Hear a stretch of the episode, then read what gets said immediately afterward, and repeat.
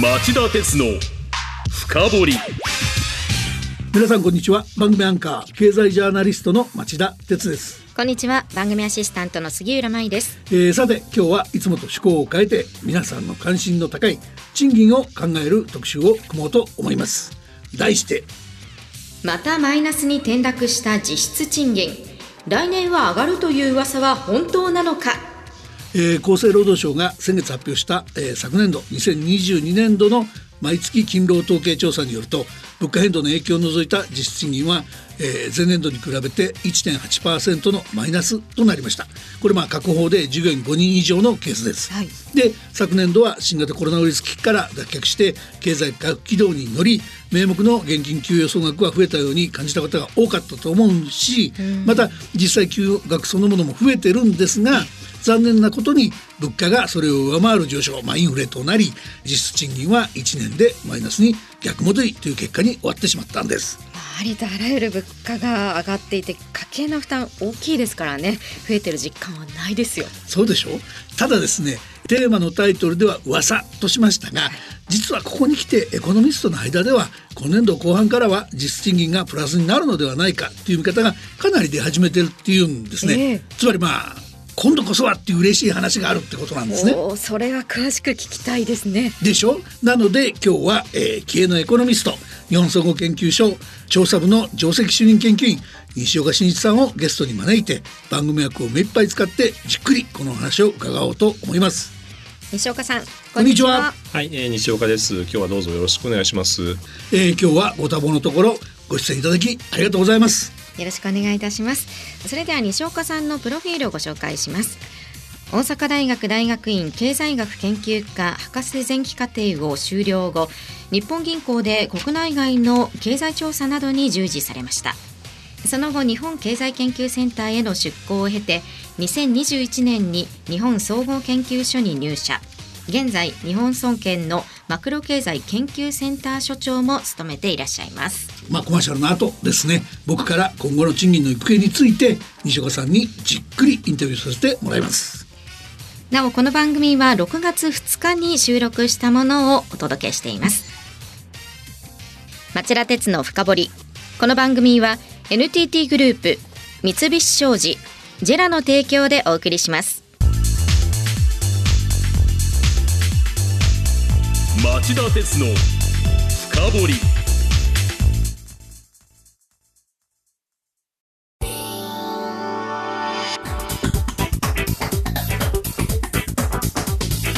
今日の深掘り。今日の町田鉄の深掘はまたマイナスに転落した実質賃金。来年は上がるという噂は本当なのかと題してお送りします。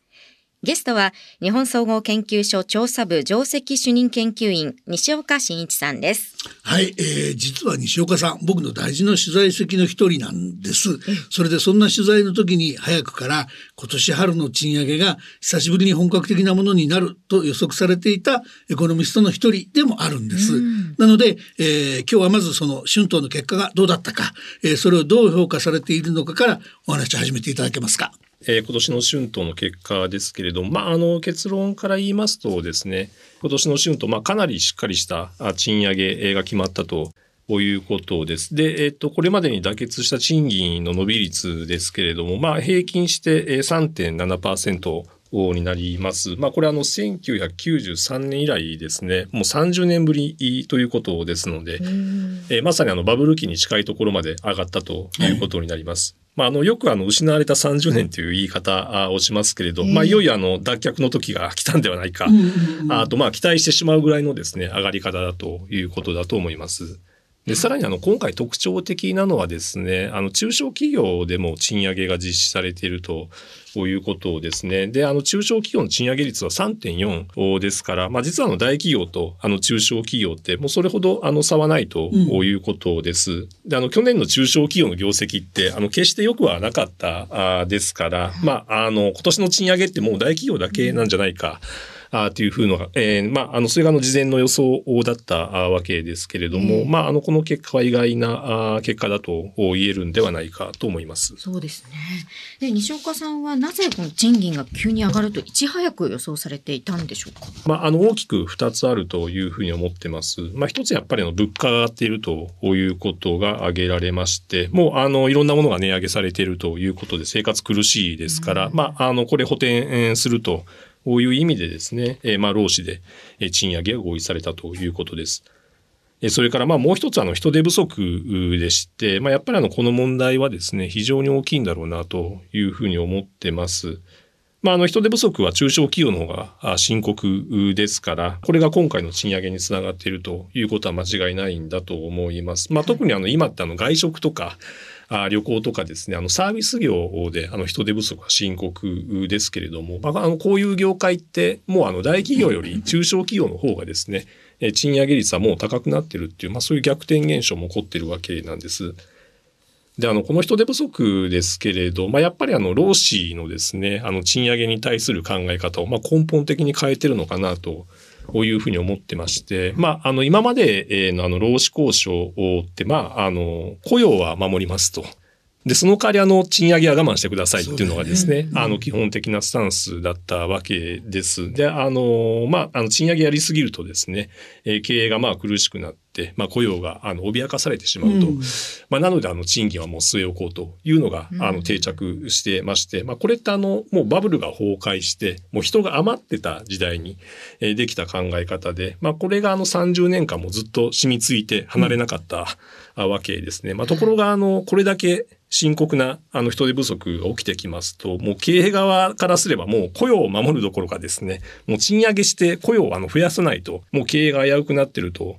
いうことがありますし、またあの労働者にしてもですね、別にあの企業に雇用を守ってもらわなくてもですね、もう転職すれば あの仕事が見つかるではないかというぐらいあの人があの不足しているということですから、まあ、あの、そうだするとまあ今までみたいなの下手に出る必要はなくて、まあ、思い切った賃上げ要求がまあできるようなあの環境になっているということなのかなというふうに思ってます。その人手不足、次の質問に行く前にちょっと補足で聞いておきたいんですけど、あれは何ヶ月か前になります西岡さんに個人的に取材させていただいた時にですね、あの、労働シーズンの時給、これもちょっと歴史的な水準に来てんだと。これだけこの詰まってくると、賃金に行くよっていうお話ロジックだったと思うんですよね。えーはい、その意味ではこの労働シーズンの時給も相当歴史的に強烈なタイトなところに来てるっていう話ですね。そうですね。あの、有効求人倍率とか、はい、まあ、新規求人倍率なんか見てますと、もう、あの、バブル期並みの水準に達してますし、まあ、あの、企業のアンケート調査なんか見ても、もう、あの、70年代ぐらいの、あの、人手不足の頃と変わらないというふうな状況になってます。で、まあ、失業率も、まあ、あの、2%台半ばまで、あの、低下してきているということなんですけれど、まあ、あの、日本の賃金って、あの、歴史的に見ればですね、うん、まあ、2%に近づくとですね、ものすごくこの賃金が上がっていくというふうな経験則がありまして、うん、まあ、あの、今回もですね、まあ、ひょっとしたら、あの、そのようなあの法則が当てはまるかもしらんと、まあ、労働力ってもうかなり今不足してますので、失業率は今後ですね、2%に近づいていってもおかしくはない状況ですから、まあ、あの、そういう需給の面で、あの、賃金上がる圧力っていうのは非常に高まっているんだろうなというふうに思います。いや、今のその失業率2%、近づいて割れてくるようになると賃金が急速に上がるとこれ覚えておくと一発の経済通になれますね。そうですね。あのはい注目して見ていきたいと思います。はい。でちょっと気が早いかもしれませんけどそういう状況なんで来年のお話、はい、来年の春闘これもかなり期待していいんでしょうか？そうですね。えっと来年の春闘ですけれども、まあ私はあの少なくとも今年と同じぐらい上がるんではないかなというふうに思います。はい。それはその人手不足以上に何かプラス要因があるってことですか、実質賃金で上がるってことですよね。えー、と今年のあの賃上げは、まあ、あの先ほど申し上げましたようにあのインフレと人手不足の、まあ、2つの要因があったというふうに申し上げましたけれども、はい、まあ、あの来年もですねあの基本的にはこの2つの要因は同じように続くんだというふうに思っています。まあ、インフレはあの、まあ、今年の後半ちょっと緩やかにあのなっていくというふうに予想してますけれども、うんうん、まあ、ただまあ1年通じてみればですね、まあ、去年と今年でインフレ率ってまあそんなに変わらない、うん、あの水準になるというふうに予想してますので、まあ、これはあの賃上げ交渉のまああの有力な材料になってくるというふうに思っています。あの、長年ですね、賃金が上がって、まあ、物価もその範囲内で上がって、で、また賃金が上がって、その範囲内で物価が上がってみたいな、その経済的に見たらいいサイクルに行ってほしいということが言われてたわけですけど、そこに変わっていく転機に来てるって解釈していいんですか、今のお話は。そうですね。あの、まさにあの、そこが重要なポイントになると思ってまして、はいまあ、あの、ご指摘いただいたような、まあ、好循環が続くためにはですね、あの、まだ、あの、3つぐらい課題があるのかなというふうに三つもありますか？思ってます。そうですね。まあ、一つはですね、まあ、値上げえーの問題でありまして、まあ、あの、これまでえーの値上げはですね、あの、原材料コストは上がったことが、まあ、理由になってきたと。いうことなんですけれども、うん。まあこれからの賃金が上がってるからまあ値上げしますと、こういうふうな流れに持っていけるかどうかが鍵になるということだと思います。うんまああの、もう値上げにはもううんざりだっていう、うん。あの方も多いと思うんですけれども、まあただあのコスト上がった分はですね、価格に反映させるっていうのはむしろあの、これは健全な経済行動でありまして、うん。まああの賃上げ定着させるためにはですね、あの必要なことだと、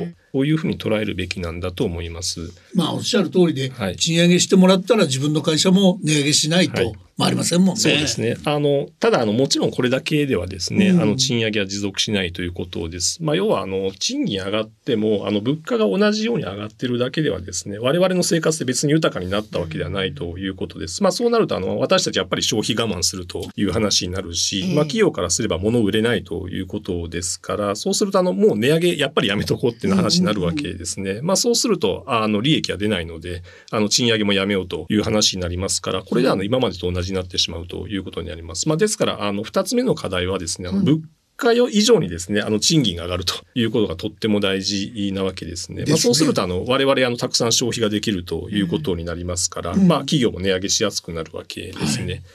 まあ、これはあの実質賃金上がるというふうに言い換えられますけれども、まあ、このためにあのよく言われますけれども、まあ、労働生産性を上げるということがですね、何よりも重要になるということだと思いはい、ます。それが二つ目ですはね。い。で、さらに三つ目の課題ですけれども、うんあの、高齢者ですね。高齢者の所得環境を改善させなきゃいけないということですね。で、当然あの、物価賃金上がってもですね、あの年金収入って必ずしも増えるわけではないですから。物価スライドみたいな話はありますけど、そうですねあれ抑える側ですもんね、メインにね。そうです。ですので、まあ、あの、これを補うためのですね、あの、手立てっていうのは必要になってくるということだと思ってます。ただ西岡さんそこはね高齢者まあ僕は高齢者かもしれないけどもう一方でフリーランスなんで、はい。賃金では上がらないフリーランスの仕事の方のあの手当も上げていただけるとありがたいかなという気がします。はい。この問題気になる方私も含め多いと思いますのでお知らせの後詳しく伺っていきます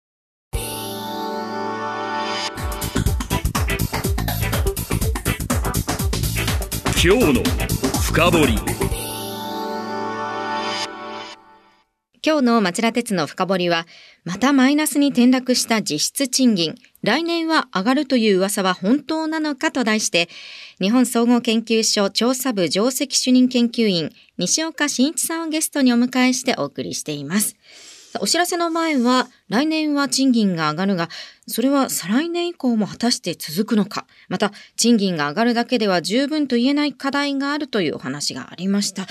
西岡さん後半まずその課題について聞かせてください、はい。えっ、と、先ほども少し話題に出ましたけれども、まあ、あの、年金生活の高齢者ですとか、あるいはあの、フリーランスの問題ですね。はいまあ、あの、さっきあの、物価より賃金が上がることが重要だというふうに申し上げたんですけれど、うんまあ、あの、賃金上がって嬉しいのはあくまで現役世代ということでして、ええまあ、高齢者の所得はですね、必ずしも良くならないという点はですね、注意が必要だということです。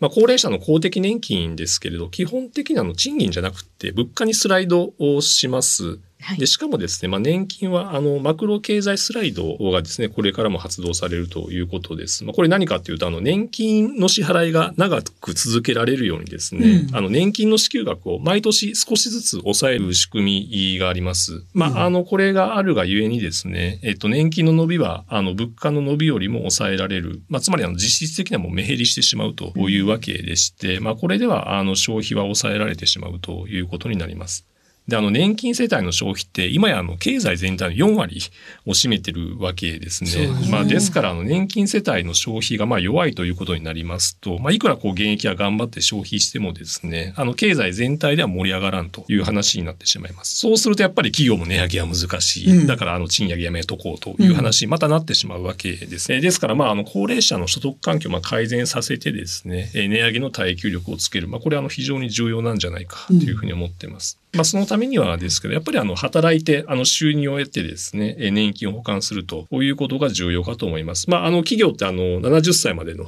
雇用確保が、まあ、あの、努力義務になってますから、まあ、これあの、進めるようにですね、まあ、職場環境を整備するということが大事かと思います。あの、70歳まで働けることも確かに大事だと思うんですけど、一方で年金生活者にとっては、やっぱり金利が上がってきてほしいっていうのがありますよね。はい、そこでその、まあ、西岡さん、日銀、もともと日銀ご出身だからお答えになりにくいかもしれないけど、日銀その総裁が変わってもこの大規模な金融緩和をまだ続ける構えですよね。はい、これじゃあ高齢者の苦境は続くんだと言わなきゃいけない気もするんですけど。ね、はい。えー、っと、ご指摘の通りかと思います。まあ、あの日銀の金融政策ってさっきの話とも関わってきまして、うん、まあ、あの仮に金利上がればですね、あの高齢者の所得環境、まあ、かなり改善させるんだろうというふうに思ってます。まあ、あの、高齢者って、まあ、1世帯あたり、まあ、平均でですけど、あの、1000万円ぐらいの、あの、預金を持ってるということになりますから、はい、まあ、あの、こういう金利収入がですね、物価上昇の負担を、まあ、カバーしてくれる、まあ、年金を保管すると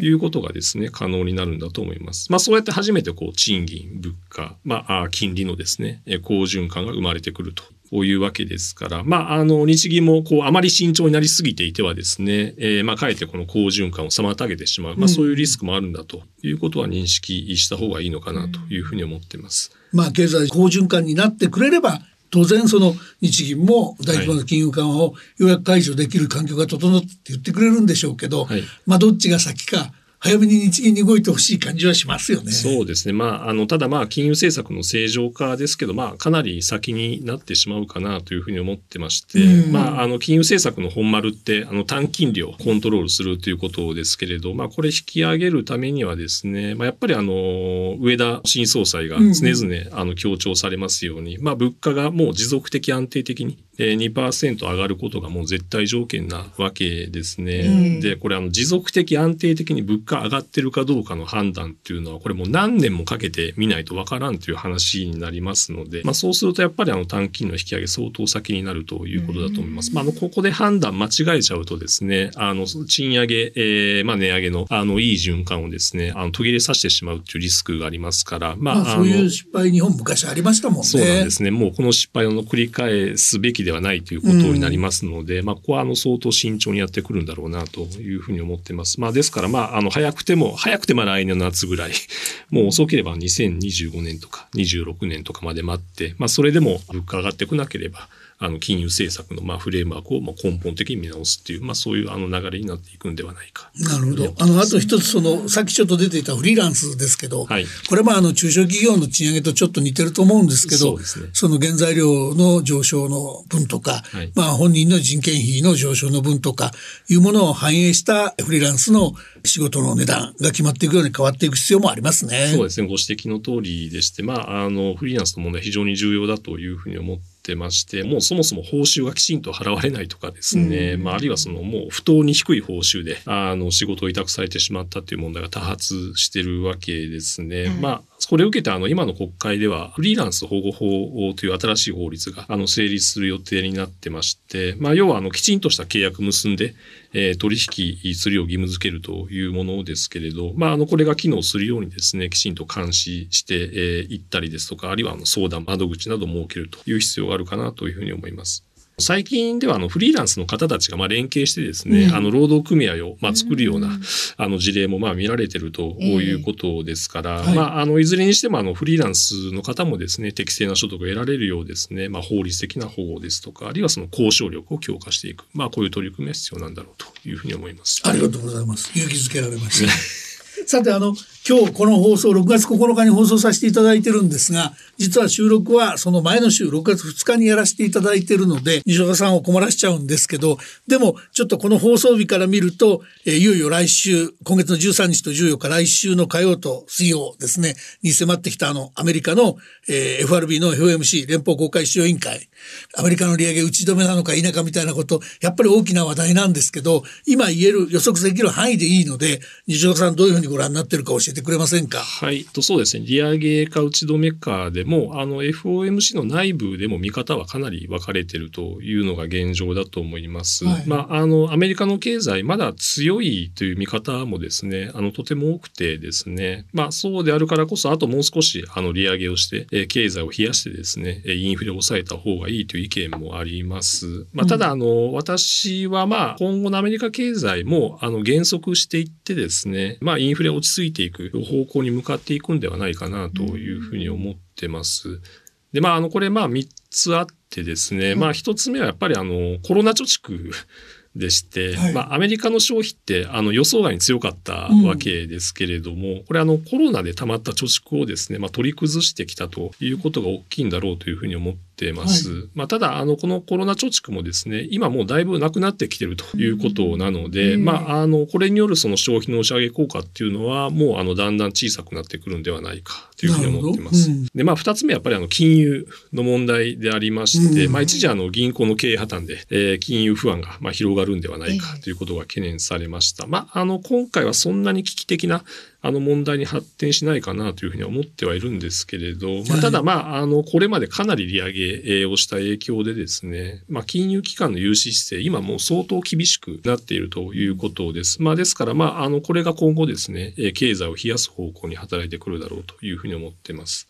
まあ、それからまあ3つ目ですけれど、まあ、あの、労働力がですね、今、あの、だいぶ戻ってきてますので、まあ、アメリカはあの人手不足感が、あの、今後は徐々に和らいでいくんではないかというふうに思ってます。まあ、これによってですね、あの、賃金の上昇も徐々に落ち着いてきてですね、まあ、インフレ、あの、抑えられる方向に行くんではないか、というふうに考えています。なるほど。あの、今の3つのお話のうちの2つ目の、あの、銀行の破綻の問題。あれ、まあ、私も実は昔、銀行の取締役、社外取締役なんかもやってたんでよくわかるんですが、金利が上がり出した時、特にそれが急激だと、すでに持ってる有価証券なんかの、特に債券の、えー、含み損がドカッと増えてしまうと。はい、ただ、それさえ乗り切れれば、その後は逆に利ザは拡大していく方向になるので、銀行経営にはいいんですよね。肝心なのはおっしゃってたように、この瞬間を乗り切っていけるかだと思うんです。長引かなければ大丈夫と見ていいですよね。そうですね。まあ基本的なのご指摘の通りだと思ってます。まあこれに加えてですけれど、まああの、今のアメリカ、まあ決してその、まあ借り入れが過度に増えてるわけではなくてですね、はい、まあリーマンショックの前ってやっぱりあの借り入れがものすごく増えたので、うん、まあこれが金融危機の火種になったわけですけれど、はい、まあ今あの借り入れそこまで大きくはないですから、まあそういう意味ではまああの大きなリスクが蓄積しているわけでははないと思います。うん、それからまあ今回特徴的なのは、あの、まあいろんな噂が瞬時に伝わってですね、あの預金がまあ突然まあ大きく流出してしまうという問題がありますけれど、まああのそこはあの気をつけなきゃいけないという話だと思うんですが、まあただあのこれ個別校の問題に帰着するんであって、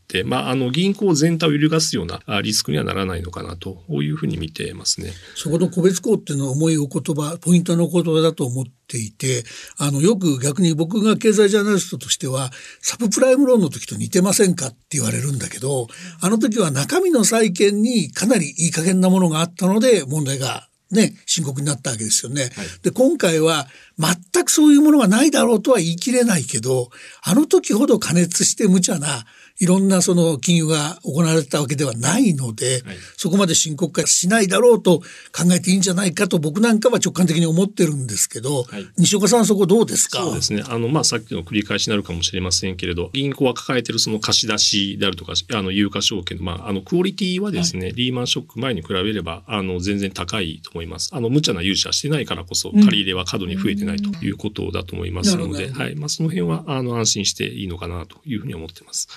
なるほど。あの、非常にわかりやすいお話、ちょっと予定してなかったアメリカの金融の状況まで、ちょっとあの、深掘りして教えていただきました。あの、本当によくわかりました。ありがとうございました。ありがとうございました。あの、ご多忙の中、スタジオまでおいでいただいて、えーお話しいただいたことも非常にありがたく思います。感謝します。ですが、また近いうちにですね、ぜひおいでいただいて、またこの興味深いお話を聞かせてほしいと思います。楽しみにしています。よろしくお願いします。こちらこそよろしくお願いします。今日のゲストは日本総合研究所調査部上席主任研究員の西岡真一さんでした以上今日の町田鉄の深掘りでした。町田鉄の深掘り。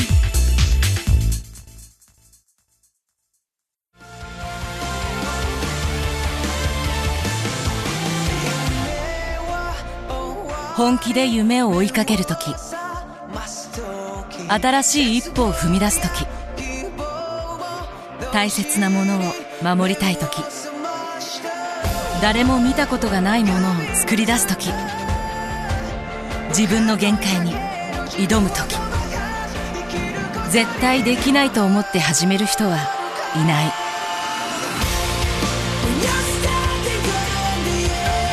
絶対なんて誰が決めた？CO2 が出ない日を作る。ジェラはゼロエミッション火力と再生可能エネルギーで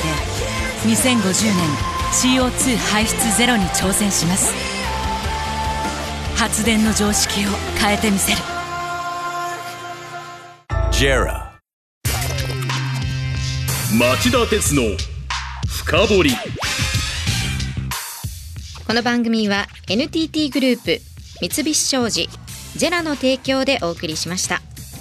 町田鉄の深掘りそろそろお別れの時間です。はい、えー、リスナーの皆さん今日西岡さんのお話どういうふうにお感じになったでしょうか。僕は長かったデフレの時代がようやく終わり、えー賃金が上がり、えーそれに付随して、えー物価も少し上がるという好循環に変わっていけそうだっていう手応えを感じられて久しぶりに明るい気持ちになりました。そうですね。なんか光が見えてきた気がしますね。この番組は放送から1週間はラジコでその後もポッドキャスト Spotify など音声配信でお聞きいただけます。ぜひそちらもチェックしてください。また番組の感想やこんなテーマを取り上げてほしいというリクエストがありましたら番組ホームページにあるメール送信フォームからお送りください。町田鉄の深掘り。それでは来週金曜午後4時に再びお耳にかかりましょう。さようなら。